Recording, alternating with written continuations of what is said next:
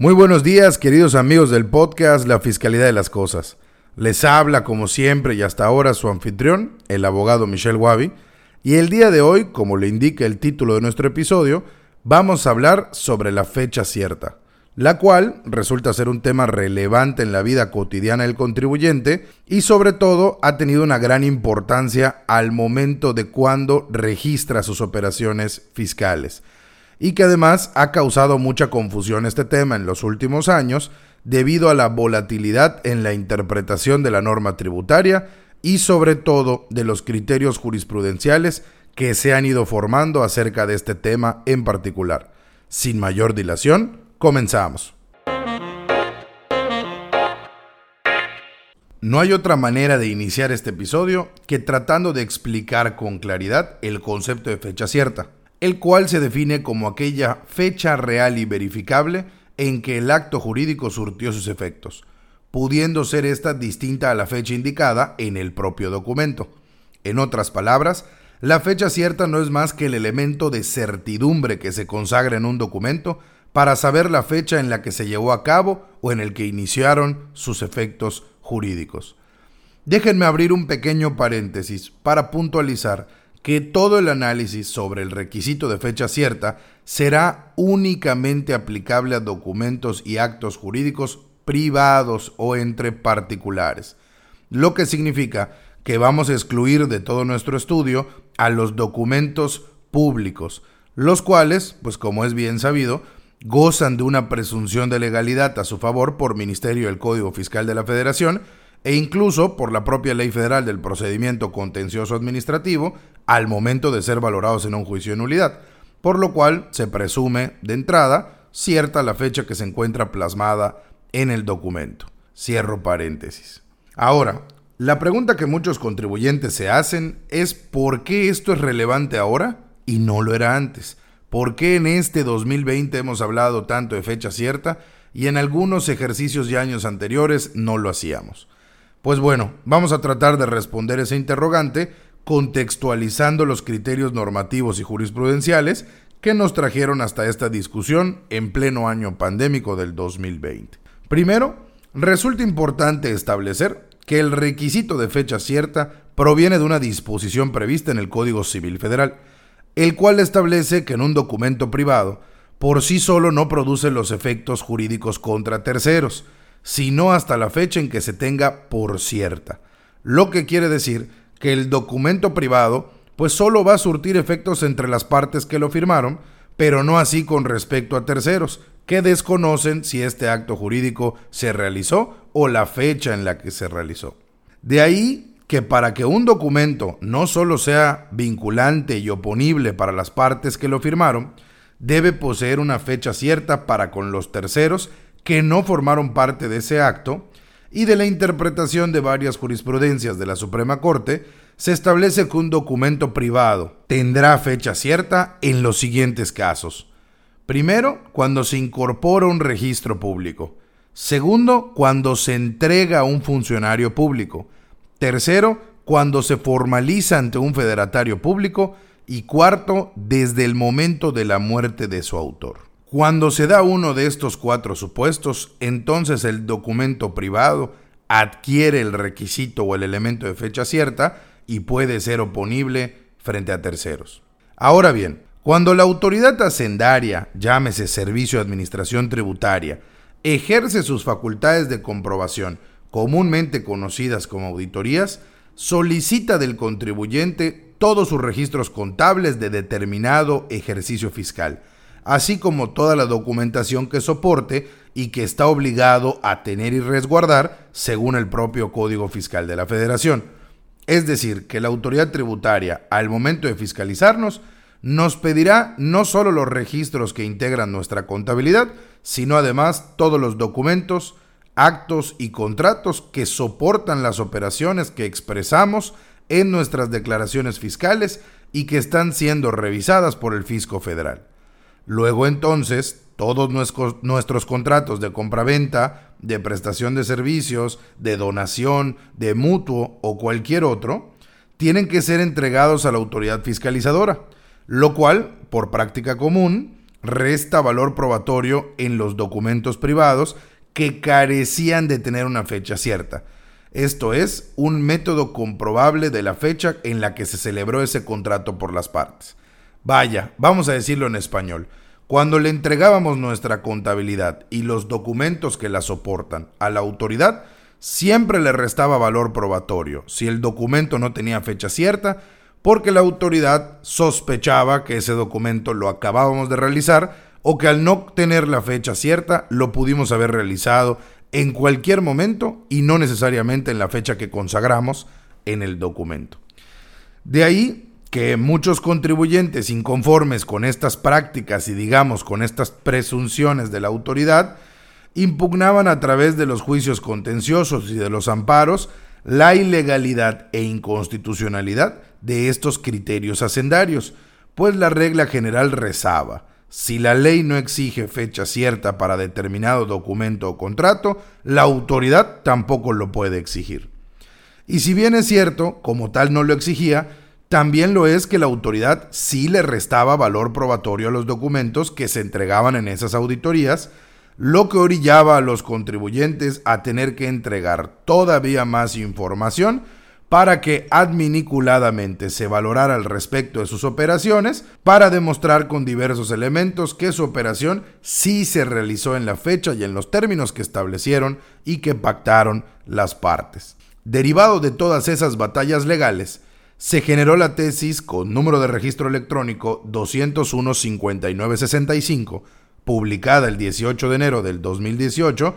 que establecía en términos amplios que la fecha cierta no era un requisito exigible respecto de la documentación que se presenta a la autoridad fiscal en el ejercicio de sus facultades de comprobación y que constituye parte de la que el contribuyente se encontraba obligado a llevar. Sin embargo, no todos los tribunales colegiados adoptaron este criterio,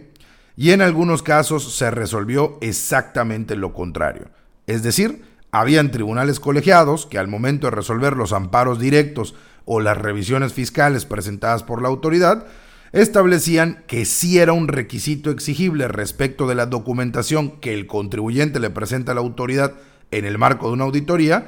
el de la fecha cierta. Por lo cual, estas resoluciones, estos criterios jurisprudenciales encontrados o contradictorios, generaron la contradicción de tesis 161 del año 2019, en la cual la segunda sala de la Suprema Corte, para que no se siga resolviendo de manera contradictoria este criterio, determinó, como sostuvieron algunos de los colegiados, que los documentos privados que el contribuyente le presenta a la autoridad en una auditoría y que sirva para verificar el cumplimiento de sus obligaciones fiscales, sí debe contener el requisito de fecha cierta. El razonamiento que utilizó la Corte descansa en que los documentos que se entregan a la autoridad hacendaria en el marco de una auditoría sirven precisamente para verificar el debido cumplimiento de las obligaciones fiscales, así como también de evitar actos fraudulentos o dolosos en perjuicio de terceras personas, en este caso hay que ponerle nombre, el fisco federal.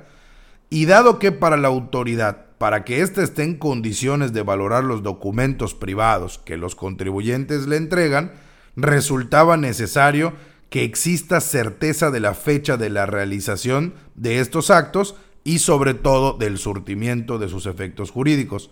sin importar que la legislación fiscal, civil o mercantil no exigía que el documento se registrase o se formalizara ante un federatario público. Este criterio de la Suprema Corte fue publicado el 6 de diciembre del 2019, la penúltima semana que se publicaron tesis y jurisprudencias en ese año, recortando que a partir del 15 de diciembre los órganos administrativos del Poder Judicial salen de vacaciones y ya no, ya no publican los viernes en el Semanario Judicial de la Federación más eh, criterios ni más jurisprudencias. Por lo que prácticamente antes de que cerráramos el 2019, donde éramos felices y no lo sabíamos, nos publica la Suprema Corte el 6 de diciembre del 2019 el criterio que establece y que exige para los documentos que entregamos los contribuyentes dentro de una auditoría que vengan inmersos y que cumplan el requisito de fecha cierta. Por lo cual, los contribuyentes mexicanos deben tomar en cuenta que al momento de entregar los documentos, si estos se entregan con el fin de demostrar el cumplimiento de mis obligaciones fiscales, que en español es que pagué bien todos mis impuestos, y para que estos puedan ser valorados de, de manera eficiente, deben de contar con el elemento de fecha cierta, lo que ciertamente complica para muchos el registro y la documentación cotidiana de nuestras operaciones fiscales, y en casi todos los casos la encarece, debido a los derechos, a los costos y a los honorarios que puede causar generar esa fecha cierta o imprimir esa fecha cierta en nuestros documentos. Y en este punto del episodio me gustaría hacer una reflexión jurídica sobre la obligatoriedad de este criterio. Si bien la ley establece claramente que la jurisprudencia emitida por las salas de la Corte son de carácter obligatorio y vinculante para todos los gobernados y autoridades, su cumplimiento y su exigibilidad deben ser sin efectos retroactivos. Y me explico. El artículo 127 de la Ley de Amparo establece que los criterios jurídicos que están consagrados en las jurisprudencias publicadas no se pueden aplicar de manera retroactiva, es decir, que no se pueden retrotraer o que no pueden retroceder en el tiempo para aplicarse a documentos que fueron suscritos o realizados con anterior al inicio de la vigencia del criterio. En otras palabras, el criterio de fecha cierta como requisito de documentos privados para su eficacia probatoria se debe aplicar a aquellos documentos o contratos que fueron suscritos con posterioridad al 6 de diciembre del 2019 y no a los que fueron suscritos de manera anterior a esa fecha, ya que de lo contrario le estaríamos dando efectos retroactivos a la jurisprudencia y estaríamos transgrediendo el principio constitucional de seguridad jurídica en contravención con lo establecido en el artículo 127 de la ley de amparo en vigor. Ahora bien, una vez que hemos explicado lo anterior, también es oportuno mencionar que no porque el documento privado que le entreguemos a la autoridad en el ejercicio de las facultades de comprobación no contenga el elemento de fecha cierta después del 6 de diciembre del 2019, este documento no deba ser valorado, pues independientemente del cumplimiento de dicho requisito o no, la autoridad está obligada a realizar el análisis y la valoración en conjunto de todas las pruebas que aporte un contribuyente, por lo que no debería de examinar únicamente los documentos privados que cuenten con fecha cierta, sino todos los documentos privados debe examinar y analizar toda la documentación aportada por el contribuyente en el cual se advierta la existencia o no y la legalidad o no de los actos jurídicos. Con esto queremos decirles que no porque no hayamos podido suscribir el contrato frente a un notario, no haya sido entregado a un funcionario público o no haya sido registrado en alguno de los registros públicos, no quiere decir que por eso el documento no es válido.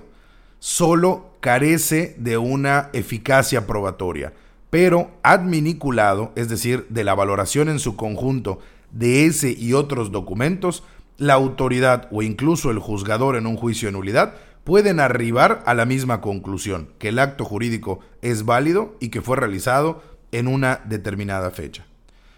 Como una reflexión aparte, pero no menos relevante, es la conclusión a la que ha arribado nuestra Procuraduría de la Defensa del Contribuyente, conocida por sus siglas PRODECOM,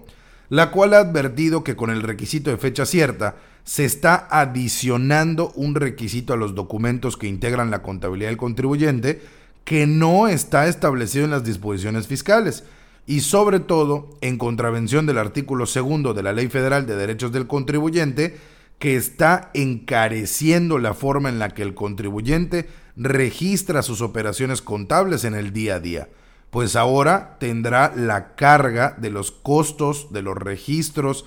o de los honorarios del federatario público para dotar todos esos documentos privados que suscribe con cotidianidad de una fecha cierta. Y bueno, para finalizar el episodio, me gustaría realizar unas breves conclusiones en términos simples para el mejor entender del tema. La fecha cierta es la manera en la que podemos verificar a ciencia cierta cuando se realizó un documento jurídico privado entre dos partes. La ley fiscal no exige que los documentos privados tengan fecha cierta y menos que sean registrados o realizados frente a un federatario. Sin embargo, la Suprema Corte concluyó que para su debida valoración deben contar con este requisito cuando se le entreguen a la autoridad fiscal dentro del ejercicio de sus facultades de comprobación. A partir del 6 de diciembre del 2019, inició la obligatoriedad del criterio de la Corte que exige el requisito de fecha cierta en documentos privados que se le entreguen a la autoridad. La autoridad hacendaria está obligada a analizar y valorar todos los documentos que le entreguemos, tengan o no fecha cierta, y en caso de que su análisis le reste valor probatorio, debe fundar y motivar dicha reflexión. Y hasta aquí el episodio del día de hoy. Recuerden siempre registrar sus operaciones contables y fiscales de la manera más clara, ordenada y precisa posible. Si las operaciones tienen un tamaño suficiente, pues hay que invertir en que esta operación sea sustentada con documentos privados que cuenten con este requisito de fecha cierta. Sin más, hasta la próxima.